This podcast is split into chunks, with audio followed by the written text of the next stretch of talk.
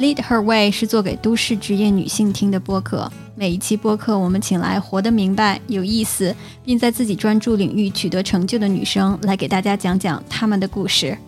在这个价值观逐渐多元的时代，Lead Her Way 的团队想要用榜样的力量带你走出你的小小世界，做最真实的自己，追逐并实现你自己的梦想。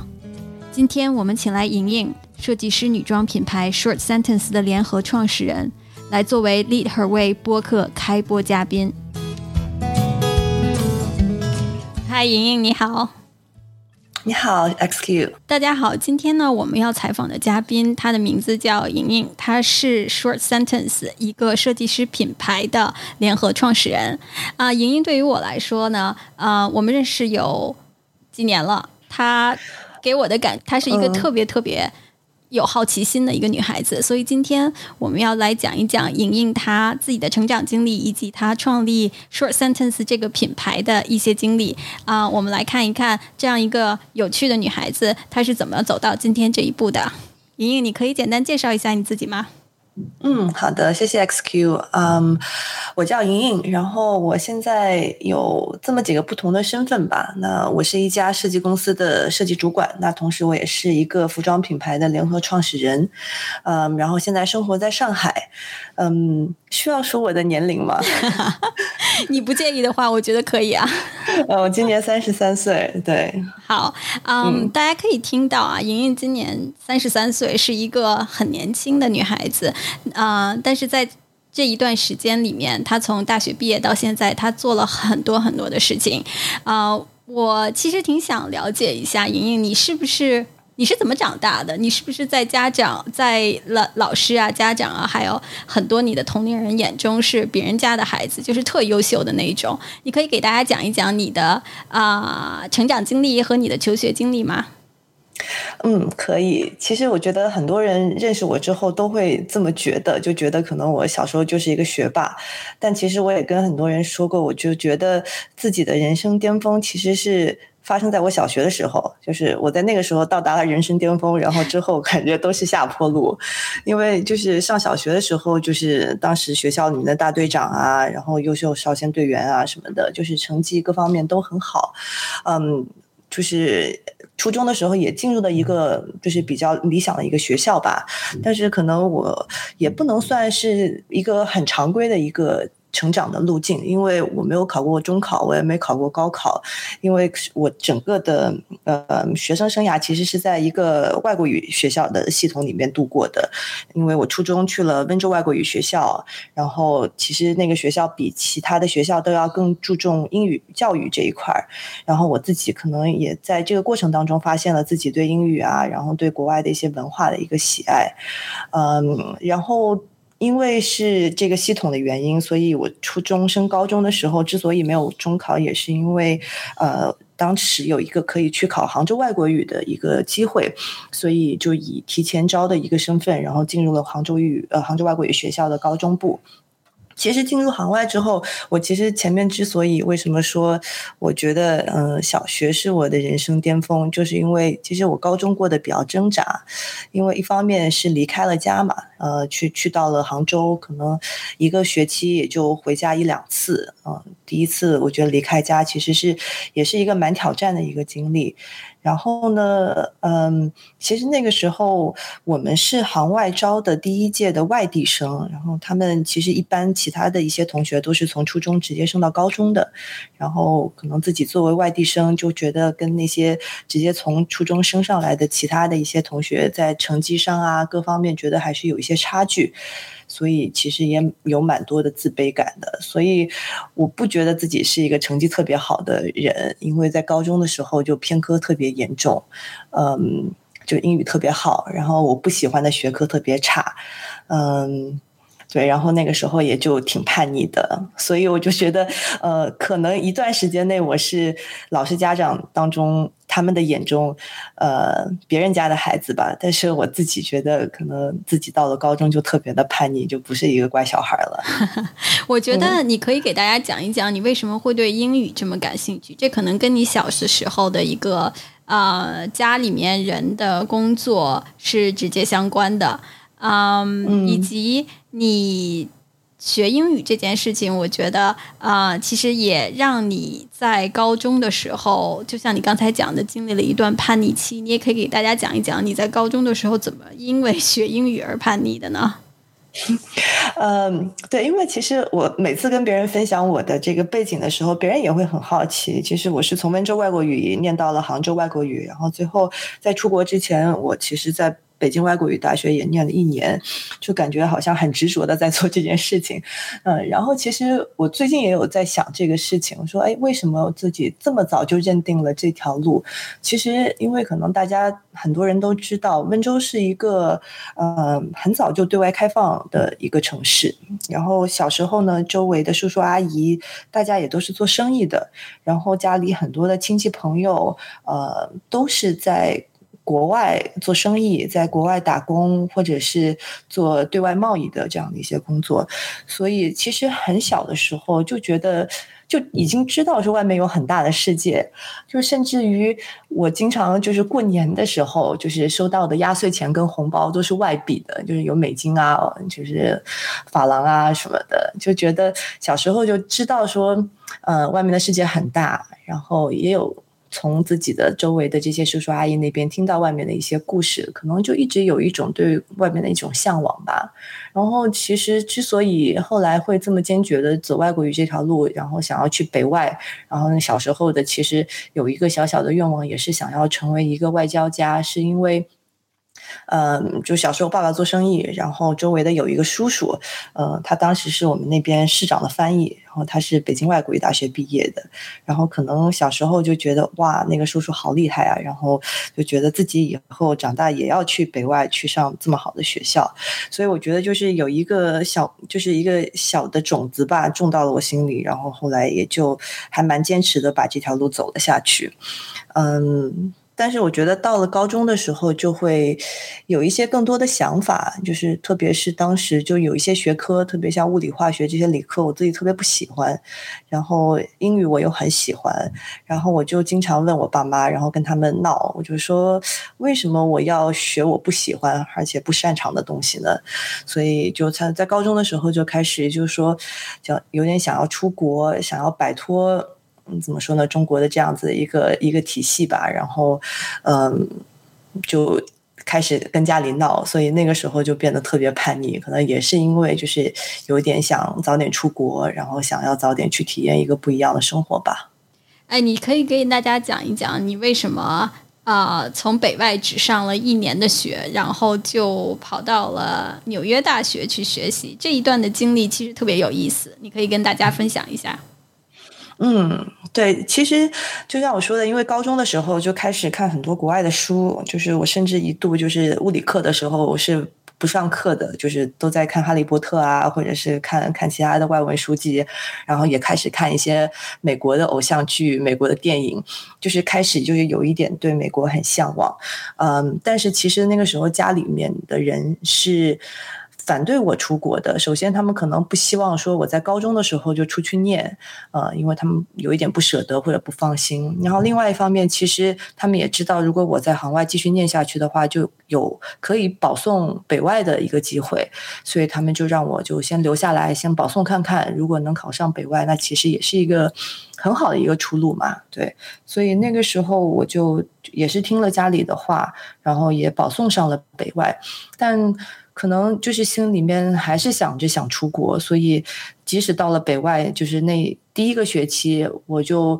呃自己准备了托福，考了托福，然后半年内自学了 SAT，然后还自己报名跑去香港一个人去去考试，然后申请学校。而且那个申那个时候申请学校是没有办法去转我在国内本科的这部分的学分的嘛，所以我也要选择是重新开始去呃念本科。如果出去的话，但那个时候就觉得我一定要出国，这些都不是事儿，然后我都都能够克服。然后后来申请到了 NYU，我就觉得呃感觉还蛮圆满的，然后就就出国了，然后就放弃了这边的上一年的这个学业。所以我觉得你其实当时是下定决心一定要出去看一看，这个也是你小时候心里面种的这个种子，就想外面的世界很大，你要看一看到底外面的世界是怎么样的。所以我觉得你真的是一个很勇敢的女孩子，自己跑到香港去去考学等等这些的啊，这些你叫叛逆，但我觉得其实是追逐你自己心里面的梦想的这样的一个行为啦。那其实你在纽约的这一段时间也蛮有意思的，嗯。你好像是用了很短的时间就把本科和研究生都念完了，所以这一段经历可不可以也跟大家分享一下呢？嗯，对，因为其实，嗯，就是因为我出国，然后是要牺牲一年的时间重新开始念大一嘛，所以我心里面一直觉得啊，我好像晚了自己所有的朋友、所有的同学一年，所以我的心态上面一直会有一种啊，我一定要把丢掉的那一年追回来。这样子的一个心态，然后另外一方面呢，其实家里那个时候也是承担了比较大的一个经济负担，把我送出去的，所以我另外一方面也希望说自己能够把书念好，然后能够找一份好工作，所以在大学的那。那段时间，我是用四年半的时间念了本科跟研究生。一一般的话，其实本科加研究生的学位是要六年嘛，然后我就花了四年半的时间就完成了。那这就意味着，等于说我每一个学期我都要拿 extra credits，都要念额外的修额外的学分。然后我经常要念暑期的学校 summer school 也要念。然后同时呢，因为我也希望说能够给未来找工作去打好比较。打下比较好的基础，所以在每一个学期，我都会给自己找一份实习工作，所以就感觉就那那几年是过得很快，但过得特别充实的那几年。我觉得也是因为我是选择了纽约这个城市吧，所以也能够给到我一个机会，说能够边念书边实习，然后去在很短时间内完成很多那个时候我想完成的事情。我觉得你刚才讲说，你实际上小学的时候是学霸。我其实，在看你的这个发给我的你一个简介里面，其实有你在纽约上学时候你的 GPA。我觉得你简直是一个女学霸。你其实，在这个求学的过程中，只有两个字就可以概括你，因为那个大家。大家可能看不到这个莹莹她的这个简介啊，我现在就在我电脑面前。她在纽约念书的时候，她本科的 GPA 是三点九减三点九五，那么满分是四啦。然后她在，而且她读的是经济学。她在研究生的时候，她的 GPA 是三点七五，满分是四，她读的还是经济学。啊，所以我觉得你用四年半的时间拿了这么高的 GPA，又打工，又把两个学位都。拿到了，那你是不是在美国念书的时候根本就没有时间谈恋爱啊？有没有一些啊比较好玩的一些，或者说比较让你刻骨铭心的一些恋爱经历呢？呃，其实就每当别人说我 GPA 这个事情，我觉得是戳中了我一个痛点，因为我觉得 我真的是四年没好好玩，就没有就是。占有这个纽约的这个城市的优势，去真正的去那边很好的去生活、去玩，然后跟跟大学的同学好好玩。但是谈恋爱这件事情呢，我觉得也是也是蛮巧的，因为呃，本来其实，在出国之前，我以为我会交个国外的男朋友，因为小时候看看美国的电影看的比较多嘛。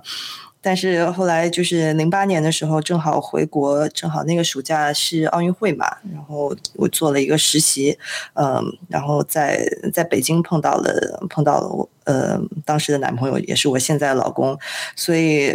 呃，所以大学时候还是谈上恋爱了，但是这个恋爱不是在在纽约认识的，是在国内认识的，呃，对，就是还蛮有。怎么说呢？就是你觉得自己没好好玩，但是呢，就是呃，该谈的恋爱也谈到了。所以你在纽约上完学之后，你就直接在纽约工作了。那当时你做的是一个什么类型的工作呢？可以跟大家讲一讲吗？嗯，其实我觉得在念书的时候，我。并没有很明确我自己未来想要做什么，但是那个时候其实对不同的行业都蛮好奇的，嗯，而且呢，其实，在当时这个氛围里面，周围也有很多同学他会去考虑金融啊，考虑投行，他们就会有很目标、很明确的一个目标。但是我其实那个时候对很多不同的行业还蛮感，就是蛮好奇的，所以我我就是当时在还在实习的时候就做过不同的一些类型，比如说有服装公司啊、金融公司，然后还在 UNICEF 就是非非营利组织也待过，然后也做过电视台，然后其实也是比较幸运，我最后一份实习工作是在一个很大的广告集团下面的一个品牌咨询公司做的，然后那个公司后来老板也很喜欢我，然后他们也能够赞助我的 H1B，所以我毕业之后也就呃顺理成章的就在那边留下来了。然后那份工作其实是一个呃品牌咨询加上市场研究的这样一份工作，所以因为我是经济学嘛，所以那份工作一部分会用到我一些可能在统计啊、数数据分析这一块的一些技呃技巧。那同时呢，它也是跟品牌挂钩的，所以也会有一些创意的成分。所以嗯，当时是蛮蛮喜欢那份工作的，因为觉得把我两个擅长的领域都结合在了一起。嗯。所以你，为什么会选择回国呢？如果在美国，又是在纽约这样的一个城市，你是一个很好奇、好奇心很强的人，又做一份自己，又做一份自己非常喜欢的工作，嗯，回到上海是什么时间呢？为什么会选择回国呢？嗯，呃，这是一段怎么说呢？就是呃。我现在去回想当初，我觉得那个决策做的也是迷迷糊糊，但是也就做了。嗯，因为其实我是一零年毕业的，然后一二年的时候，嗯，呃，我的其实是可能要回到我零八年认识那个男朋友开始说起吧，因为零八年那个时候在国内，呃。认识了当时的男朋友，后来我还是要回去美国念书的嘛，所以那个时候其实我们两个好的第一年是远远距离的一个恋爱，然后后来他可能也觉得希望说能够有更多跟我相处的时间，所以他也选择就是申请学校，然后来到美国，然后来到纽约，然后陪我一起念书，然后。我一零年毕业，他差不多一二年毕业的时候，呃，当时我已经有工作签证了。但是，一二年的时候，其实市场已经开始恢复了嘛，所以当时就是美国的那种提供给留学生的工作签证 H1B，呃，份额很快就用完了。当年，所以他就没有办法留在美国，所以他就选择回国。然后，当时在国内也找到一份很好的工作。所以，其实他选择回国的那个时候，我也要去做这样一个选择，就是说我到底是要选择一个人继续留在美国闯荡呢，还是我要追随他去回国？所以后来做决定要回来，我觉得一部分是因为我的爸妈，因为他们其实是希望我能够离家更近一点。但是我觉得还有一个原因是，其实我那个时候只有二十五岁吧。然后我那个时候心里其实有一种想法，或者说甚至是一种恐惧，就觉得如果我不跟这个男孩在一块了，我放弃他了，我之后是不是还会有可能碰到合适的人？会不会自己可能就？他之后就没有人要了，可能又有这样一种恐惧，我就觉得那我还是回来吧。然后就是，然后也凑巧，当时在国内也会有一份比较好的工作的 offer，也觉得就说即使回国也会有一个不错的发展，所以可能综合了各方面的原因，就觉得那还是先回来试一试。所以就一二年年底的时候就回国了。你回国之后，你在美国生活了大概六七年的样子吧？你回国了之后，你觉得？嗯，你最不适应的是什么呢？嗯，因为我回国的第一份工作是在一个管理咨询公司工作，那呃，他的工作的强度是呃比我预期的还要大，嗯，因为每一个项目它的强度都非常高，时间都很紧。然后曾经我记得我一度是有一个项目上，我好像十二月一个月就从头到尾没歇过，没有周末，然后每天到两两三两三点钟。我觉得就是这个工作的强度是在我预期之外的。但是我觉得另外一方方面让我比较不适应的是，大家真的非常的重视工作，然后没有太多留给你个人生活的时间。我觉得。不是说大家不尊重你的个人生活吧？可能那个时候中国发展也很快，每一个人的 priority，每个人的优先权都是放在工作上面，然后就是没有给生活留很多的一个空间。周末就是真的就是已经累到就是也没有什么事情可以做了，只能躺着歇着的那种状态。我觉得那个是跟在纽约的时候很不一样，因为毕竟纽约也是一个。除了呃工作啊商业这块很发达以外，它的文化也好，它的生活的丰富程度是很高的。所以你每到周末其实是有很多事情可以做的。但是好像到了国内以后，我就什么都没有了，就只剩下工作了。那个是让我觉得落差最大的一样东西。你觉得呃，从那个时候国内和现在的大家的生活，你觉得会有一些变化吗？我觉得其实今年是让我感受这个变化最大的呃一年。我觉得其实前几年大家已经越来越关注健康，越来越关注怎么样去平衡工作跟生活，也越来越关注说除除了你的在呃职业上的一些进步以外，每个人的个人进步可以怎么样的去呃更加的精进自己啊，然后丰富自己的生活。但是今年我觉得让大家。强迫大家更加慢下来了，更加去关注工作以外的一些东西，比如说在家做好吃的，然后去找一些新的爱好，嗯，去更多的去花时间去跟家人相处。我觉得反而今年因为疫情，就是催生了很多大家对生活里面其他的一些方面的一个关注吧。嗯，所以你回国了之后，在这个管理咨询公司做了一段时间。啊，你应该就来到了你现在的这家公司来去做设计咨询这件事情。嗯，因为我知道，就是你现在在做的这家公司，其实对于呃员工的这个这个智力、创造力以及啊表达能力，还有系统思维能力的要求是非常高的。我不知道我可不可以讲你公司的名字啊？嗯。呃，应该可以吧？对，那个莹莹现在实际上是在 Ideal 工作。嗯，那我认识莹莹也是通过跟 Ideal 合作的一些项目啊认识的莹莹。啊，我知道 Ideal 有一个嗯招人的一个怎么讲呢？算是呃一个过程吧，就是你们的面试应该是。群面的，就是所有要跟你合作的人都会要去跟你聊啊，来保证说你是可以跟大家一起做团队协作这样子的工作的。所以进入 IDEO 实际上是一件非常难的事情嗯，它不仅考验考验你的智力，还考验你的情商以及你各方面的综合能力。所以我觉得这份工作实际上也是非常的花时间脑力的啊。那么你应该是在。开始了这段工作之后，才成立了你现在在做的这个设计师的品牌 Short Sentence。嗯，你能不能跟我们讲一下你是怎么样开始去去做 Short Sentence 的？啊，是一个什么样的机缘让你开始了这一段旅程呢？嗯嗯，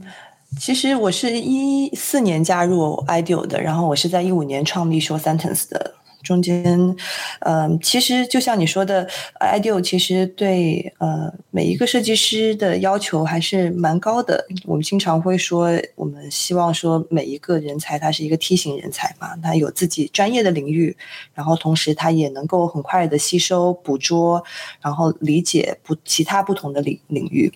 所以在 Ideal 的时候，特别是我的我的老板，就当时呃我的 mentor 也好，我的就是。负责我的职业规划跟发展的那那个人，呃，宇静，他经常会在跟我的聊天啊，平时的 catch up 的时候，会给我提很多要求。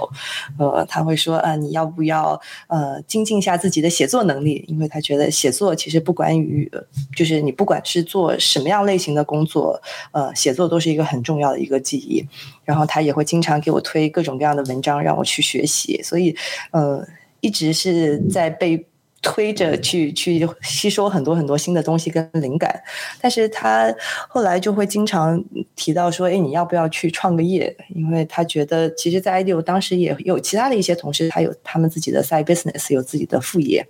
所以他就说你要不要试试看创个业？因为你要给客户提供咨询嘛，你要给客户提供建议。如果你自己都不知道一个生意是怎么做的，一个东西从零到一的过程是什么样子，其实你很难给到客户最好的一些具体的建议。嗯，他也觉得可能通过创业也能够帮助我。去提升一些其他方面的一些能力，所以他就特别鼓励我。那那个时候正好一五年的时候，我回国三年多，然后我的好朋友也是我现在的呃搭档管林，他也是呃差不多一二年回来的，所以一五年的时候，他也是在一个大公司工作了一段时间。然后，因为他是学服装设计的，Parsons 毕业的，所以他也有一点点想要去跳出呃他当时的那个系统去做一些自己的事情。所以我想要创业，然后他可能也有一些做品牌的想法，两个人就一拍即合，然后后来就决定创立说 Sentence 这个品牌。所以我觉得一方面是机缘巧合，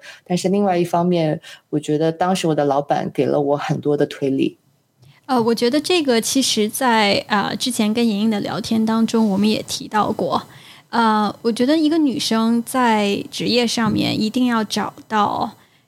志同道合的所谓的 mentor 也好，导师也好。那有的时候跟他们的一些沟通，或者他们给你指出来的一些方向，其实可以是呃改变你人生道路的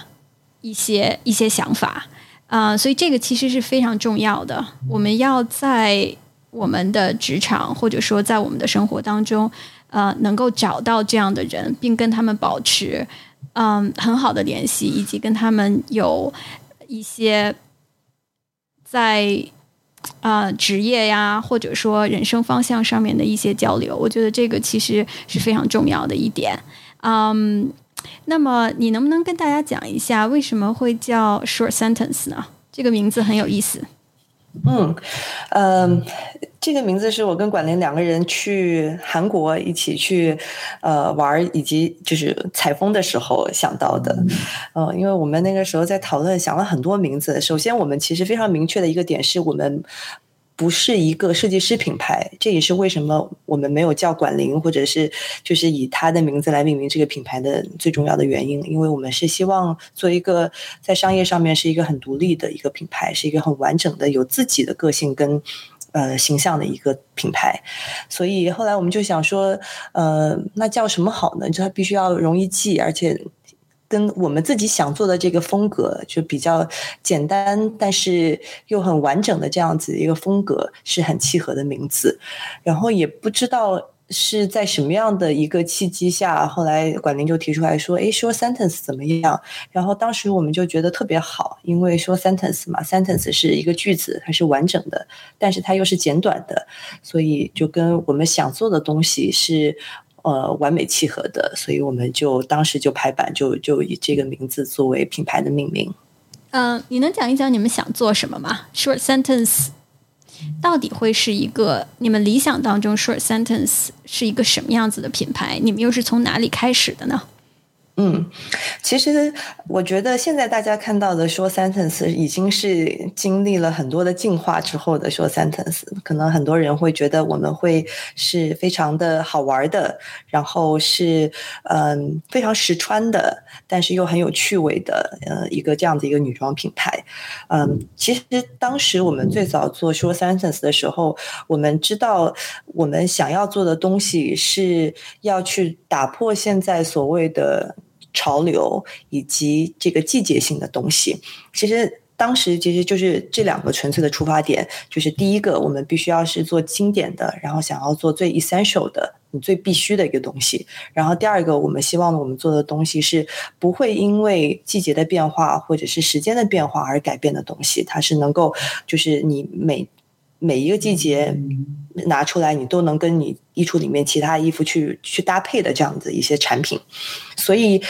嗯，而且那个时候其实在美国已经出现了像 Everlane 这样子的品牌，他们其实就是做一个衣橱必备这样子一个概念，然后用很多跟透明化、跟呃直接面对消费者这样子的概念相关联的这些一些哲学嘛。其实当时我们觉得其实是很很喜欢的，所以我们。第一个上市的产品，我们是呃尝试了用凉鞋来作为说 Sentence 的第一个产品。其实。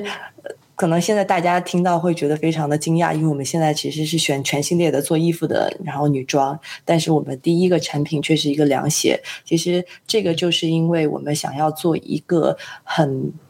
嗯，不会被潮流所改变的一个东西，它可能。每一年你都会穿这个东西，然后我们每一年也都会出这个产品，但是可能会在面料上啊、颜色上面去做一些变化，所以这个是我们创立品牌的初衷。我们想要做 essentials，想要做嗯，真正大家衣橱里面你拿出来一直都要有的那些产品。嗯，但是就像我说的，其实这个品牌也经历了很多的一些进化，才到今天这个样子。其中其实最主要的一个原因是，当时我们为什么没有坚持只做一个凉鞋，而是最后选择做全系列，是因为我们发现当时，嗯，整个市场的一个状况吧，嗯，很多中国那个时候有很多就是之前是做服装经销生意的一些呃人，他开始去开一些买手店，做一些多品牌店。然后也会非常的欢迎中国设计师品牌的嗯产品，所以我们就觉得可能还是要去先迎合市场这部分的需求，然后先把这个生意做起来，然后有了一定积累之后，再慢慢的去实现我们当初想要做的东西。所以你上次跟我讲过，你其实，在刚一开始去卖这双 Short Sentence 的凉鞋的时候，很多的渠道或者说一些。线上的售卖的这个呃微店都是你自己来去做的，嗯，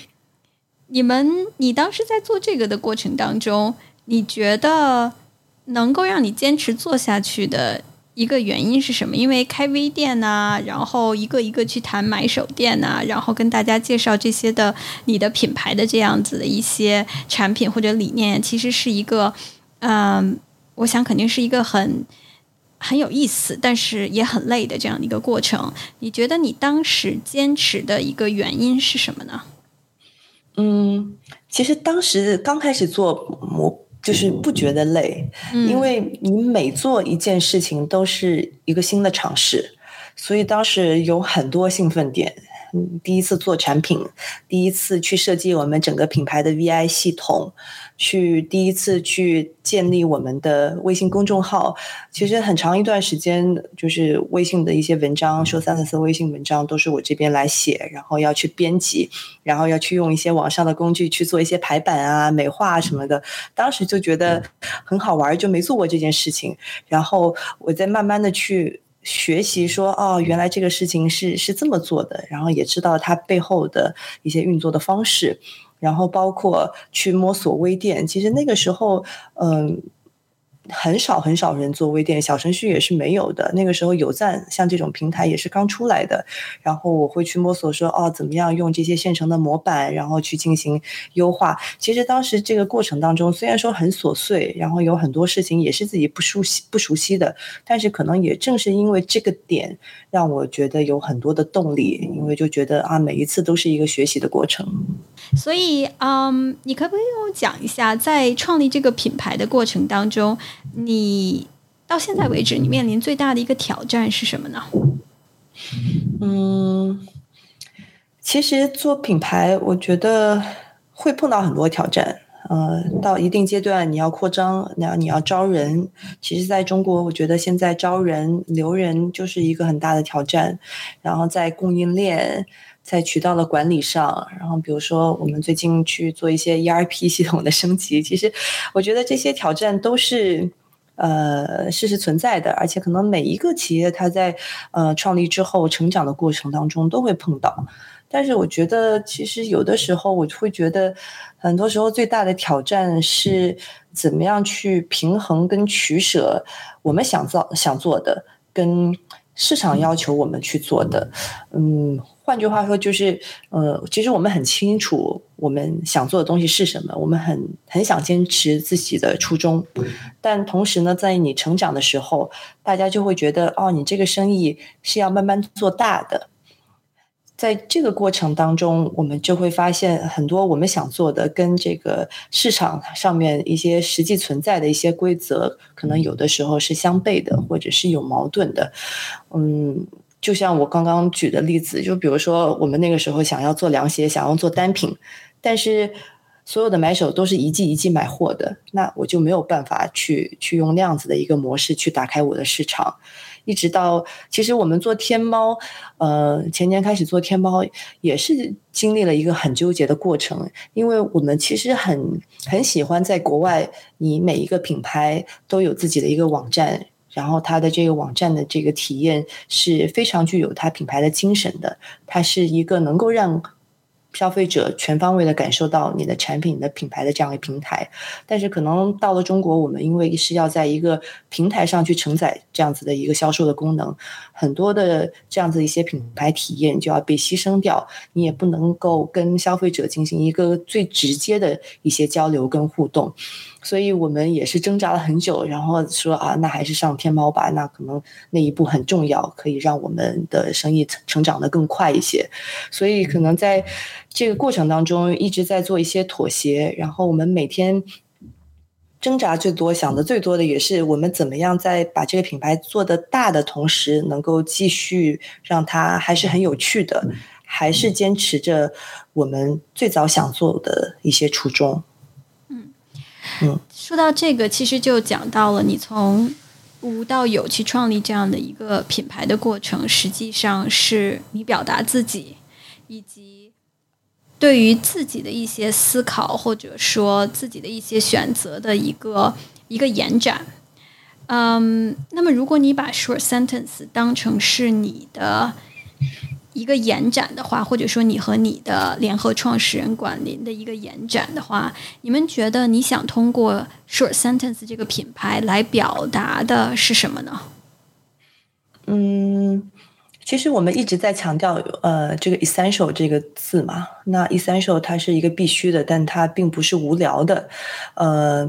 所以我们可能一直想要追求的是让生活里面可以拥有一些长久的。嗯，然后有设计感的东西，嗯，其实大家都知道，服装是一个很浪费的一个行业，不管是供应链本身，还是每次我们九月份上新，可能到了十一月份就要开始打折，这样子的一个很短的生命周期，产品生命周期的这样一些事实，所以我们会希望说，那如果我们要做服装，那我们就让大家穿的久一点，因为。可能大家都在讲说怎么样做的更可持续，但是可持续对于小品牌来说也是一个比较难的一个命题，然后在成本上也是比较高的，所以我们会希望说怎么样换一种思路，把一些好的材质，把一些更经典的设计给到大家，然后让大家能够穿的久一点，因为我觉得其实能够做到欲久弥新是一个很难的事情，不管是对于。产品来说，还是对于品牌来说，怎么样能够让大家过了三年五年，拿出这件衣服，拿件拿出这件牛仔裤之后，还是觉得穿上去之后，让他觉得很开心、很舒服、很自在？我觉得这个才是我们在真正在追求的东西。你觉得你们现在所追求的这些，你刚才讲的 essential，你讲的。可能对于一些你们想要表达的这样子的一些坚持，你觉得从中国的年轻的消费者，你们的消费者这边，你有没有看到大家，嗯，也有这样的一些变化呢？就是他们希望能够通过自己购买的行为来去支持跟他们有相同理念的这样的一些品牌呢？嗯，我觉得其实最近几年，我们也看到越来越多，呃，我们周围的朋友以及可能在买说 sentence 的人，真的是跟我们想要做的这个事情的理念是非常契合的。呃，我们把自己的目标消费群叫做。都市文艺女精英啊，他们是文艺的，但是他们是就是对他们生活里面每样东西都很挑剔的。我觉得中国消费者在变得越来越挑剔，越来越专业。他们希望在每一个生活的方方面面都去用最好的，或者是自己觉得在价值观上是能够有共鸣的东西。所以我觉得这个变化是。看到越来越多，然后也是让我们觉得可能跟之前我们在西方国家看到的一些行为会更加接近的。那其实我觉得，对于中国的现在的年轻人来说，他们真的很大胆、很自信、很多元。那我觉得 short sentence 可能在追求的还是让大家怎么样在自信、在大胆的呃之余，也能够更加自在一点。所以。嗯，我觉得真正自信的都市女精英们，她们不管穿什么，她们都是一个很自在的一个状态，是一种很舒服的状态。所以我觉得大家的观念在变，然后在在他们选择他们生活里面把什么东西邀请到他们生活里面的时候，他们的这些选择的标准也在变。呃，然后也让我们觉得我们坚持的这个事情可能是对的吧。嗯，你觉得？你们现在对于做这个品牌的坚持，跟你成长的历程、求学的历程，嗯，有没有什么样直接的关系呢？嗯，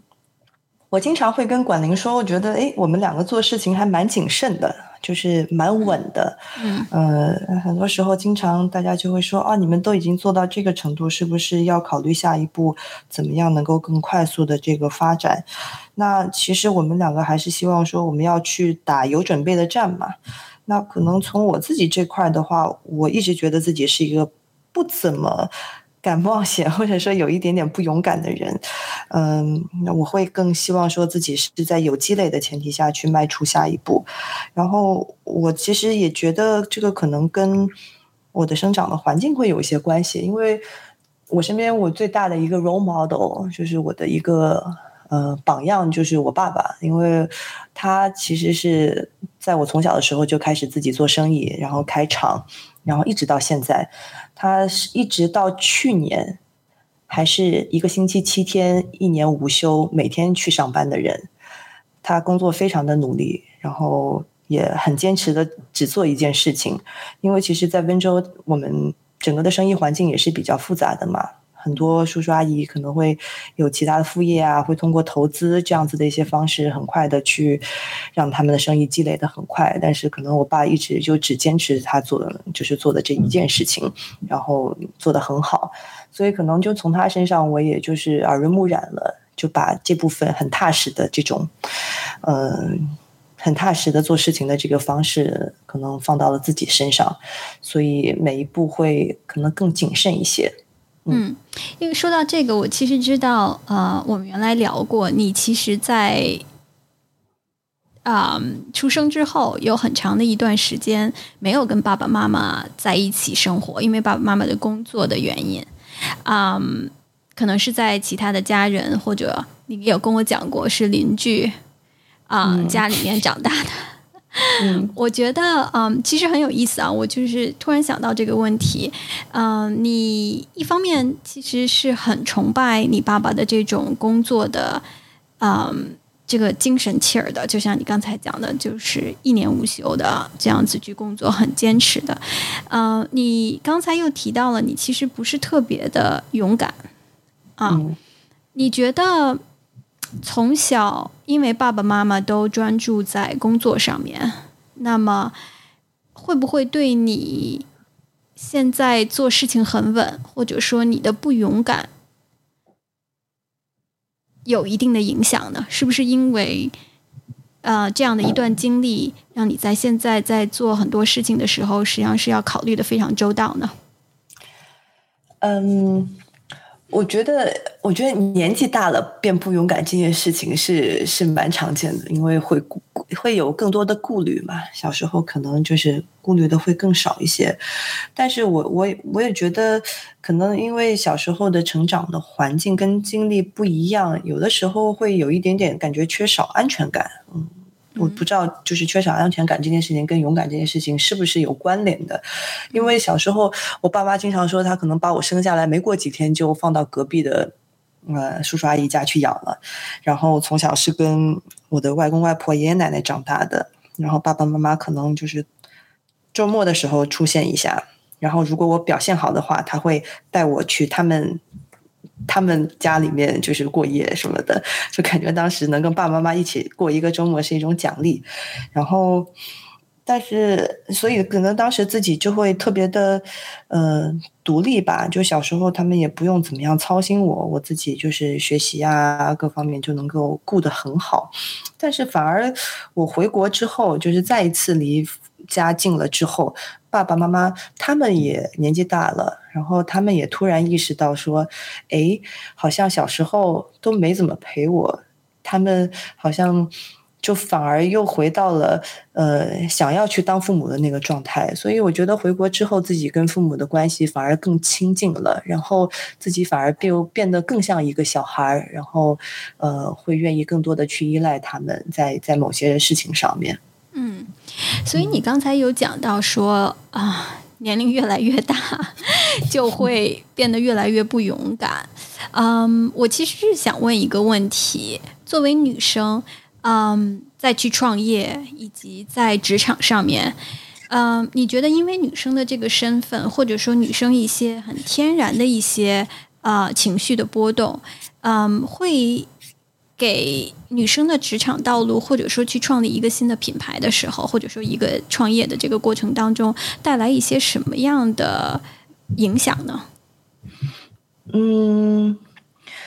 其实我从来没有呃从这个角度去去去想这个问题，我不会什么事情如果做做的不好，或者是呃碰到了一些挫折，我不会。把这个问题归结到自己是一个女生，所以我很难代表所有的女生去概括。但是我觉得有一点经历，我觉得可以分享是，嗯，就是还是回到刚刚说的，就是这种勇敢跟自信。我觉得小时候真的自己特别的自信，就是觉得我自己给自己设定的目标，我都只要我义无反顾的去争取，我都可以做到。我是有这种自信的。但是长大了之后，嗯，我会需要更多的准备，我要。在知道我自己可能在百分之五的这个百分之九十五的情准备好了这个情况下，我才能够真正的把自己发挥的好，我才能够很自信的出现在别人的面前。我觉得，就可能最典型的例子就是自己刚工作那几年，每一次有重要的 presentation 之前，我就需要去写很多很多的 speaker notes，就要准备的特别充分，我才能够非常。自信的去站在别人面前去去 present 我自己的想法，我觉得可能这种嗯自信可能是跟男生的这种与生俱来的呃这种自信是不一样的。我觉得女生她需要更多的一个自己的底吧，嗯，才能做到一种游刃有余。嗯，当你在这样的情况下，就是再去。嗯，为一件事情去做准备的时候，呃，你刚才也讲，就一些安全感啊，或者害怕犯错啊，等等这样子。我相信啊，很多女生其实，在职场上面都会有这样的一些经历。那你，你觉得你是怎么样去克服的？或者你也可以跟啊大家讲一讲，就是你的，你对这样的一些可能女生会做的事情，你的一些看法是什么？你觉得它会是一个？嗯，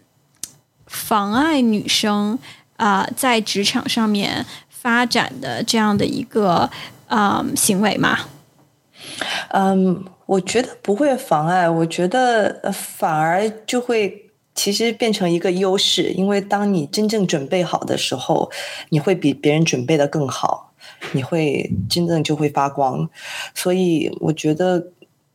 可能可以。分享的一个经验就是给自己更多的时间去积累，嗯，不用着急，因为当你每一天每一步都积累的很好的时候，当你真正觉得自己准备好的时候，你会做的特别好。但是同时呢，我觉得有的时候也是自己经历了一些呃工作上的一些机会之后，就会发现其实你可能比你自己想象的要更加 ready，很多。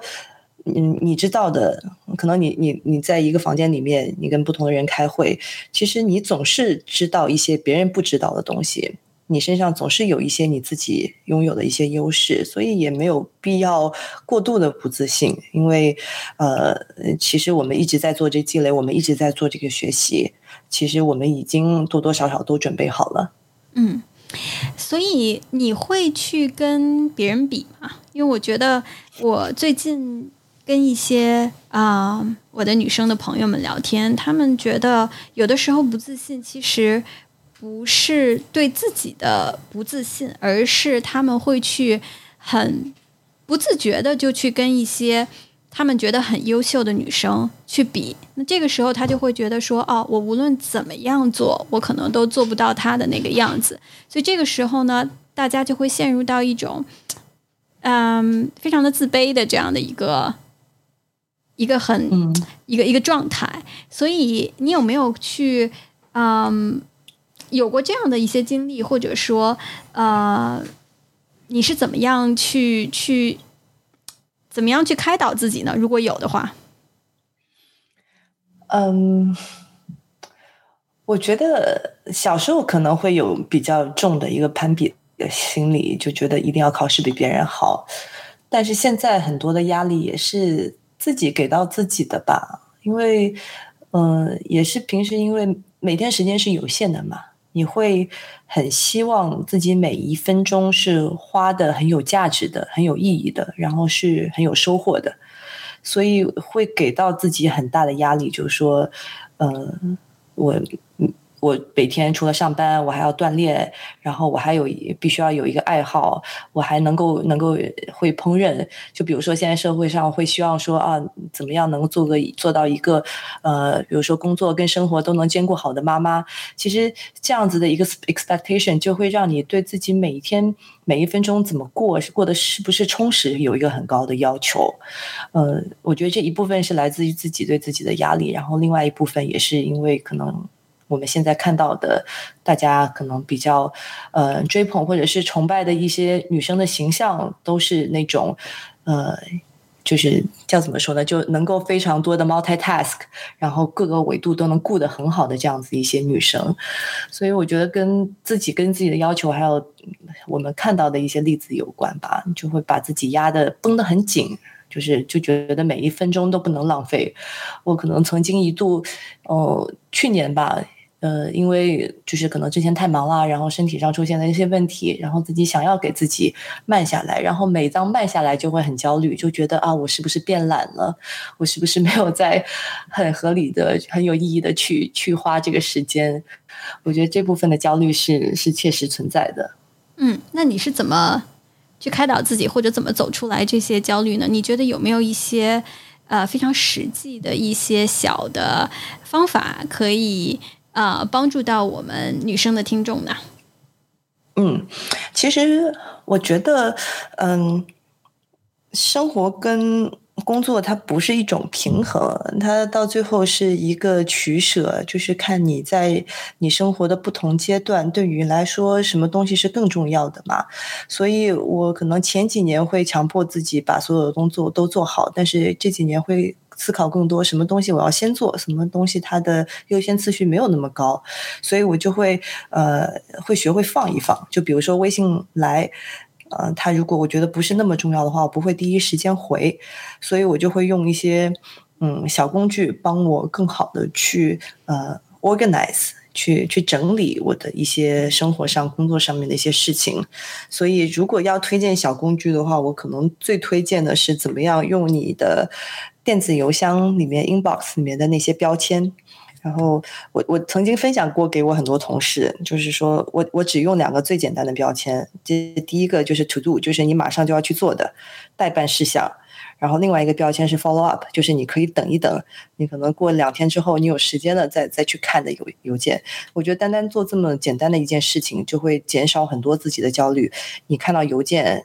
你不会觉得哦，这个我也得马上回，那个我也得马上去去处理，就会给自己心理上面去去空腾出来很多空间。嗯，这个很有很有帮助。呃，你刚才讲到了，其实呃，可能到了现在这样子的一个阶段，你不会去跟太多的一个或者两个人有这样子的攀比，但反而很多的压力是。自己给自己的，那希望自己成为一个全方面的，就像你们对于 short sentence 的这个，嗯，你们的定位的消费群体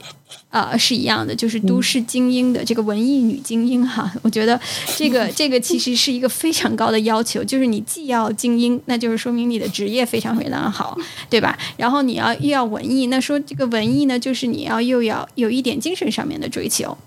那实际上所有这些都是花时间的。那同时呢，呃，你刚才也讲到了，可能呃社会上的一些标准，或者说现在主主流的一些价值观，就是你还要是个辣妈。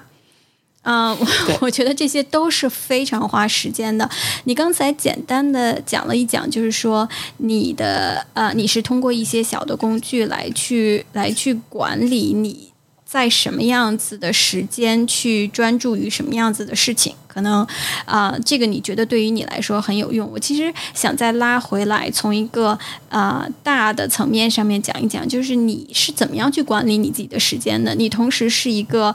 啊。是一个太太，然后啊，你是女儿，你同时又在有一份非常啊有挑战性的这个呃白天的这样的一个全职的工作，然后你还要跟你的联合创始人一起去创始一个非常成功的一个品牌，嗯，我真的不知道你每一天是怎么过的，你在从创立品牌到现在这一段时间，嗯。你都经历了什么？你有没有一些，嗯，就是你对时间、时间管理的一个大的，嗯，方向性的一个 一个一个看法，或者说你自己是怎么样去看待时间的？可以跟大家分享一下吗？嗯嗯，首先我不是一个自律的人。其实有的时候，我经常会给自己一些小偷懒，然后我觉得跟很多我接触过的一些创业者，就不仅仅是女性创业，就是创业者 in general 相比的话，我觉得他们真的比我努力用功多了。但是可能在说 Sentence 刚创立的那几年，就是一五年到嗯一八年。左右，呃，这那那几年真的是很忙，因为呃，可能白天要做项目，然后晚上我会跑去工作室，然后和管林一起去做品牌的东西，然后有的时候是周末，然后可能虽然说有的时候在上班，但是同时也要去兼顾看，比如说微信里面会不会发生一些马上要去处理的事情。所以那个时候可能把自己 stretch 的其实是比较厉害的。我印象当中有一次印象很深刻，就是有一个项目我必须要出去，嗯，做调研，然后那个调研是在两个月内去了八个城市，所以我就八个城市，然后两个月连轴转，然后出差回来之后，正好那一年我们要做 Show Sentence 的第一个快闪。然后是在湖南路那边的一个书报亭，然后正好搭建的那天晚上，上海来台风，然后就又要去那边去看看搭建，然后一下飞机就要跑去看搭建。那次之后就觉得哇，真的是很累，然后就生病，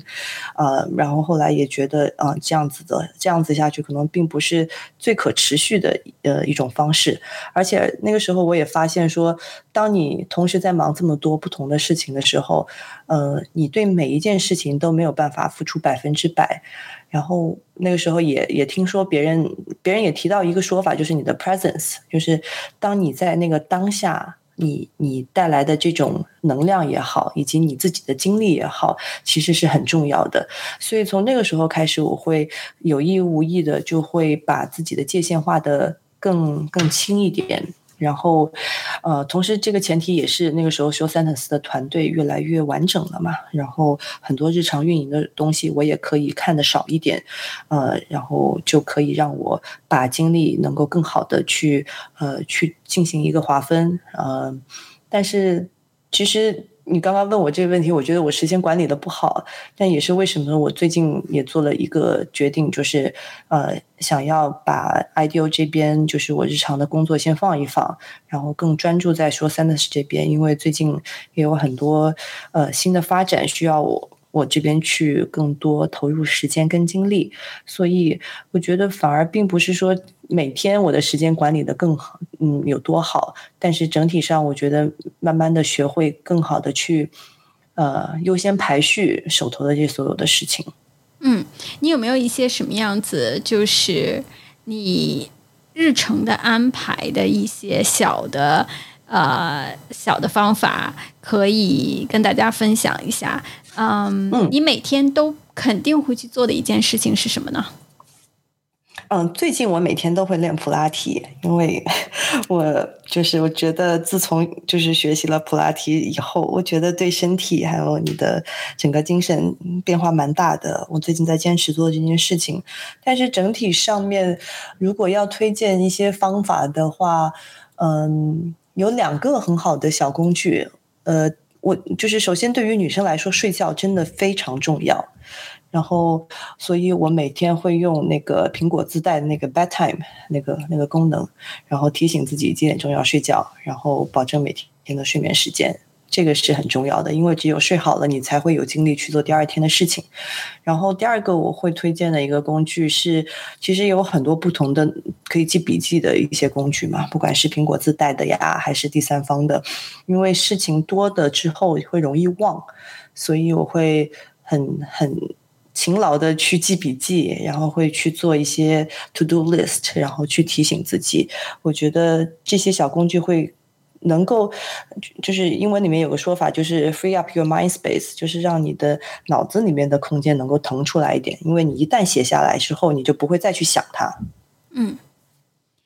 啊，我会把这些啊，莹莹刚才提到的这些小工具都放在 show note 里面，所以大家也可以去啊看一看，了解一下啊，看怎么用这些小工具能够帮自己安排好更啊安排自己的时间更好。那你刚才有讲到，就是啊，你刚一开始就告诉了大家你的年龄三十三岁，所以我其实挺想替啊我们的女生的听众啊，大概。二三十岁的这样子的听众来问一个问题，就是你有没有生物钟的压力？啊，你是怎么去看这件事情的呢？中的压力，我是最近一段时间开始真切的感受到，因为前段时间听了一个 podcast，一个播客，他就在分析女生的这个生育能力，然后就发现原来三十五岁真的是一个悬崖，就是之后。就是真的会发生很大的一个变化，所以必须得去考虑这件事情。但是其实在这之前，我我可能是我周围比较坚决说哦，我不想去开始考虑要不要生小孩这件事情的一个人，因为很多时候我要做一件事情，我的考虑的一个维度可能更多的是，如果这里做的这件事情，我的生活会不会产生好的变化，或者说它是不是能够给我带来一个不一样的体验。或者说是我能够学到一些新的东西，那我觉得可能前几年我我生活里面在发生很多一些有意思的事情，或者是有一些很好的一些新的变化，我可能不需要生小孩。我觉得这么讲可能听起来会有一点点自私，就其实就是说可能不需要通过生小孩来给我的生活带来变化。但是我觉得最近真的会有一些不一样的想法，但是我还。没有逼着自己去做这个决定，但是我会有意识的去让自己生活的更健康，然后吃的更健康，然后去做更多的锻炼，这样至少到未来我想要去选择要不要小孩或者是要不要生这件事情的时候，我是有这个选择的余地跟选择的权利的。我想最后一个一个问题问莹莹的呢，实际上是想莹莹跟大家分享一下她。的最大的失败，嗯，因为我一直觉得，其实失败真的是成功之母的。我们每一个人都可以从失败学到很多东西，也更能够看清楚当时的自己到底为什么会啊有这样的一个失败。所以，莹莹，你有没有这样子的故事呢？啊，我觉得我要绕一个大弯来回答这个问题，呃，因为我我可能就是长大到现在，我自己当时觉得最失败的一件事情。我现在不觉得那是一个失败的事情，只是一个小挫折者而已。当时觉得自己很失败的一件事情是我在大二升大三的时候，呃，当时因为我是在呃纽约大学的文理学院嘛，然后纽约大学的商学院其实是最知名的，嗯，不管是从职业的发展啊，还是学校的名声来说，都是很好的。所以当时我在大二升大三的时候，申请了去转学到商学院去念商科。但同时呢，因为我们学院也有一个就是本硕连读的项目，然后当时家里人也觉得，如果能够念一个研究生也是挺好的，所以我就同时申请了商学院的转学跟本硕连读的项目，然后两个都进了。但是我最后选择了念本硕连读，然后没有去商学院。然后选择完之后，其实到了大三我就开始很后悔。一直到大四，然后毕业，一直到回国第一份工作，我都很后悔，因为因为那个选择，后来失去了很多商学院它平台上面有的一些更好的就业机会和一些资源跟网络，所以那个时候就一直觉得自己做了一个很错的选择，觉得自己很失败。但是后来可能也随着时间的一个推移，然后自己的成长，就觉得天哪，那个是多大一点事儿啊！就是它根本就不是一次失败，只是一个小挫折。然后其实最近也跟爸妈妈也会聊，也会去听他们创业，我爸他做生意一路上碰到的一些挫折，我就觉得我们这代人真的。就是根本没经历过失败，然后也没经历过多少挫折。我觉得我们都是一群非常脆弱的人。然后我们的爸爸妈妈，我们的上一辈，他们太努力了，以至于他们把我们保护的太好。我觉得很多可能我们父母经历过的那些才叫真正的失败跟挫折，他们那些失败跟挫折放到我们身上，可能都是我们承受不了的。所以我觉得，大家不要把可能现在目前碰到的一个小的问题、小的挑战看得太重。我觉得都能够解决的，只要只要就是你肯想办法，然后就是坚持下去，我觉得都会好的。嗯嗯啊，我们现在进入到最后一个一个环节啊，这个环节呢其实是问莹莹一些啊一些问题啊，这些问题呢。有的很有意思，有的很奇怪，啊，就是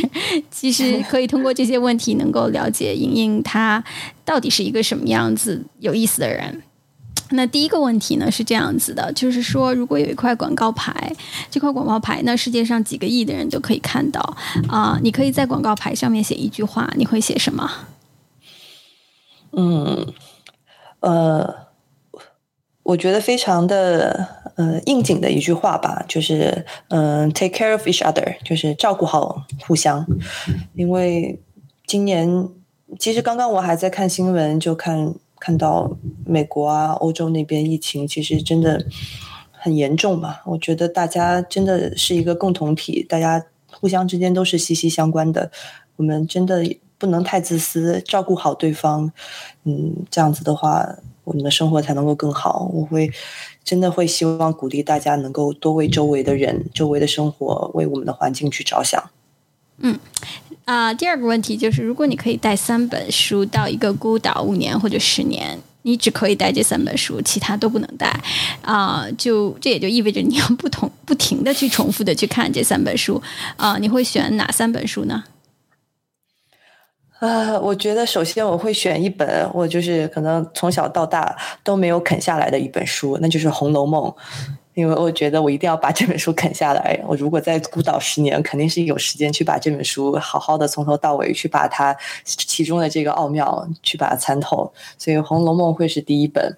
嗯，第二本我会带。呃，我最近刚看看完这本书，叫《A Gentleman in Moscow》，它其实是讲呃俄罗斯的一个伯爵，就是一个上层社会的一个知识分子，他被软禁到在软禁在莫斯科一个最好的一个酒店里面一辈子的一个故事。然后虽然说是一个很绝望的一个状态，但是他过得是有声有色，然后有很多的乐观的。向上的一个精神能够从里面去获得，然后第三本书我会推荐《三体》，因为我相信有外星人的存在，他们会把我从这个孤岛上面救走的。啊，那么第三一个问题就是说，你你认为你最值得的一百元的投资是什么？我我觉得就是，我觉得一是环保，二是养生。我会拿一百块钱买一个好的水壶。然后你可以随身带着，真的是特别值得。嗯，第四个问题就是，呃，你可不可以告诉大家两件事情，一一到两件事情吧？你坚持每天都做，做超过了十年以上了。嗯，我觉得第一件事情，我觉得特别女生，嗯，因为我会每天坚持非常认真的洗脸，嗯，这个我觉我我以前我觉得这个是一件很平常的事情，后来发现很多周围的女生没有这么做，所以我会 我觉得这个是一件很值得坚坚持的事情。然后第二件事情，我从高中开始吧，呃，因为离开家嘛，所以我每天会给妈妈打电话，嗯，我觉得这件事情是。让我一直能够非常的 grounded，就是比较踏实的一件事情。嗯，啊，第五个问题，你最崇拜的女性是谁？为什么呢？嗯，我觉得我周围有很多让我佩服的人，然后他们恰巧是女性吧。嗯，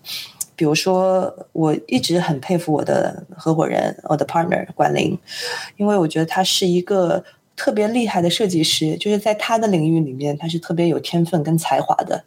而且他也是我认识的设计师里面最有商业头脑的。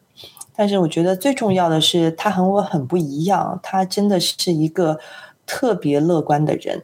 因为我其实是一个，我觉得天生的悲观主义者吧，所以我觉得有他在，给了我很多很乐观、很正面的一些能量，所以我特别崇拜他。而且他现在，嗯，也刚刚生了女儿嘛，女儿两岁多，我觉得他就是真的把家庭跟工作都兼顾的很好，我觉得真的很佩服。我们今天的这个采访就到这里了。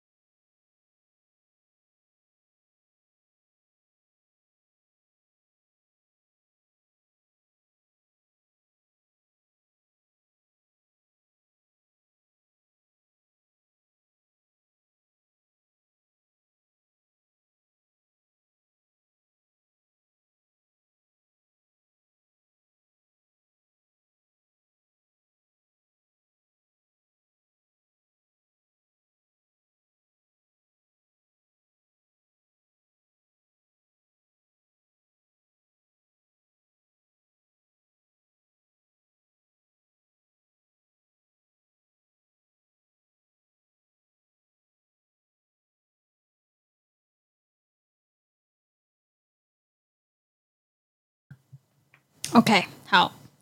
谢谢。那我今天啊，那个莹莹，今天我们基本上就录到这儿了。嗯，啊，你有没有觉得有哪些东西是你想要表达，但是我没有问到的呢？我觉得，我觉得说的挺多的，因为上一次说完之后，我这边也有就是记记了一些，就是上次说过的东西，我觉得还蛮开心的录的。嗯，说的很很爽。哦，那就好，那就好。我还怕你觉得说，哎，这个很淡，就是很很淡的一些东西。嗯，没有没有，很好。对对对，我觉得其实大家呃，能够通过你讲的这个里面，你的这些经历和你表达的东西，能够基本上掌握你是一个什么样子的一个女生，我觉得肯定是。就是非常的稳，非常的 organized，然后同时又有好奇心的这样的一个女生。嗯嗯嗯，对的，对，很期待做出来是什么样子的。好吧，我我来我来这个周末搞一搞，我搞完了之后我会先发给你去听一下，然后你觉得 OK 的话，我们再去上传到喜马拉雅。好的呀，然后我觉得你，我觉得你也好拼哦，你每天工作这么这么忙，然后还给自己搞了一个 side project。对，我觉得我其实是 naturally 对这些特别有意思的，因为我原来做记者嘛，所以我觉得我 naturally 对这些特别有意思的人就很感兴趣啊。我其实特别想了解，就是我为什么会把你小时候的一些事情放进来，是因为我觉得其实啊。我们无意识当中做的一些很重大的选择，其实早就埋在了我们心里面了。可能就是一些经历让你去做的这些选择。所以我其实挺想通过这样的一个这样一个 podcast 的去让大家去了解，说就是真的就是你的每走的每一步，其实都是会为你未来的这一步做好的一个。一个基础，所以不用着急。我其实特别喜欢你在那个刚才讲的里面的一句话，就是你觉得说，嗯，我们要，我觉得中国的整个的这个大环境就是逼得大家非常的焦虑，但是有的时候你很焦虑，反而不能够达到你想要达到的地方。就这个其实是非常非常好的一个一个事情。嗯，对，所以。啊，你让我编辑编辑，然后 我发给你，我发给你听一下。你如果觉得 OK 的话，如果你觉得不 OK，你说哎，我们重新录，我觉得也 OK 的。嗯，好的，行啊，我很我非常的期待。对，我觉得，因为我其实很非常赞同你讲的这个刚刚讲的这段话，因为我觉得我周围很多人有的时候会发现，他们以前身上发生的事情比他们现在在做的事情更更加有意思，我会更好奇。是的，是的，对的，对，嗯，好，好的，好啊，谢谢你今天的时间这么晚了，嗯，没问题的，嗯，那要辛苦你了，我到时候给你，我到时候传给你听，好，好，谢谢好的，行，OK，OK，好，拜拜，嗯，拜拜，拜拜。